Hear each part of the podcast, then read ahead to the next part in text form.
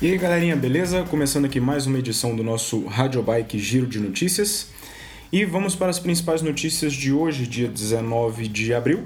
Para começar, uma notícia aqui meio curiosa: o Fabian Cancellara, ciclista suíço, vencedor agora da, da Paris-Roubaix 2013, ele levantou uma bola aí para o UCI, que é o seguinte.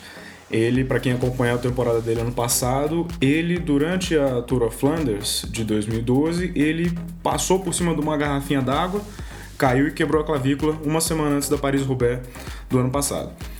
E ele vem falando sobre esse assunto do, do risco que as garrafinhas estão oferecendo para o pelotão, né? Porque essas garrafinhas, antes, não sei se vocês lembram, a garrafinha ela encaixava a tampa, ela não tarrachava. Então, se você passasse por cima, ela estourava e não tinha mais uh, uh, uh, esse problema que você tem hoje, que hoje em dia você tem a garrafa tá rachada, então você passa em cima, ela não estoura e ela vira como se fosse uma pedra no meio do caminho ali. E foi isso que aconteceu com ele. Ano passado o Cavendish também acabou caindo por conta de uma garrafa dessas.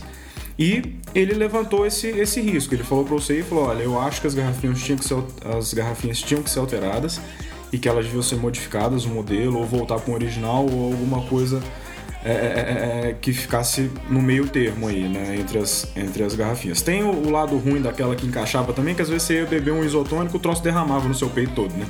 A, a garrafinha abria e tal.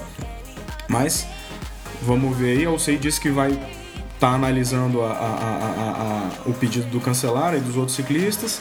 Ela está conversando com a Tax e com a Elite, que são os dois principais fornecedores de garrafinha do pelotão profissional. E eles estão vendo aí como é que eles vão fazer essa alteração das garrafinhas. Né?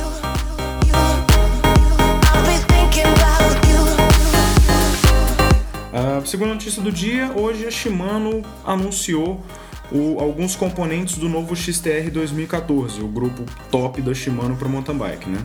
É, ela anunciou os freios, um movimento central, uma corrente nova e umas rodas tubulares Aro 29. Né?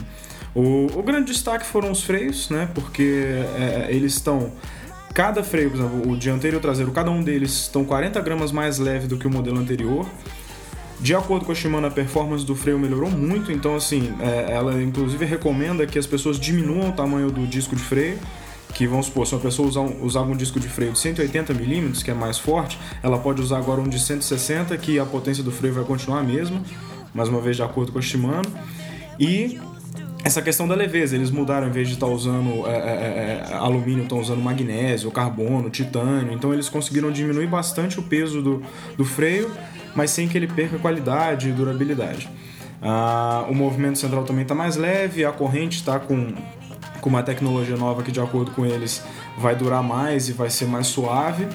E, mas isso tudo é muito, assim, conversa de lançamento sempre acontece essas coisas. A questão do peso é mais, mais verificável, mas essa coisa de durabilidade de corrente e tal, isso só com os testes mesmo que vão mostrar se realmente isso é verdadeiro, né? E esse grupo vai vir aí para o mercado em 2014.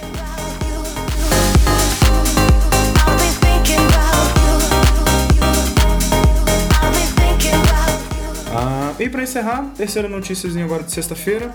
Ah, esse final de semana, no domingo, vai acontecer a última das clássicas de Ardennes, né?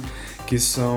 que começou com a Amstel Gold Race, depois veio o Flash Wallone no meio da semana, e agora no domingo vai ter a Liège Baston Liège, que encerra essas três corridas aí das clássicas de Ardennes. E é, é uma corrida de um dia, 257 quilômetros, são 12 subidas categorizadas, então assim, é duro o percurso. Ah, e vão ter vários grandes nomes do ciclismo aí. Vai estar o Felipe Gilbert, o Froome, o Contador, o Joaquim Rodrigues, Alessandro Valverde. Então, assim, vai ter bastante gente, vai ser uma prova bem, bem disputada. Essa, essa corrida é sempre muito bonita de se ver, tem um final muito bacana. E o Peter Sagan, que participou da Flash Wallone, não vai participar da, da, da Liège Baston Liège, ele não foi bem na chegada. Assim, ele chegou ali embolado na ponta, mas deu pra ver que no final ele estava cansado. Não sei, ele resolveu não participar da Liège Baston Liège. E bom, nós vamos colocar os links para assistir a, a, corrida no domingo, para quem quiser acompanhar, vai estar aqui no site. E é isso. Vamos encerrando aqui nossa edição de sexta-feira do Giro de Notícias. Espero que vocês tenham gostado. E a gente volta na segunda-feira. Sábado e domingo eu vou tirar folga, não vou gravar Radio Bike não. Beleza? Então fica aí até semana que vem, galera. Abraço.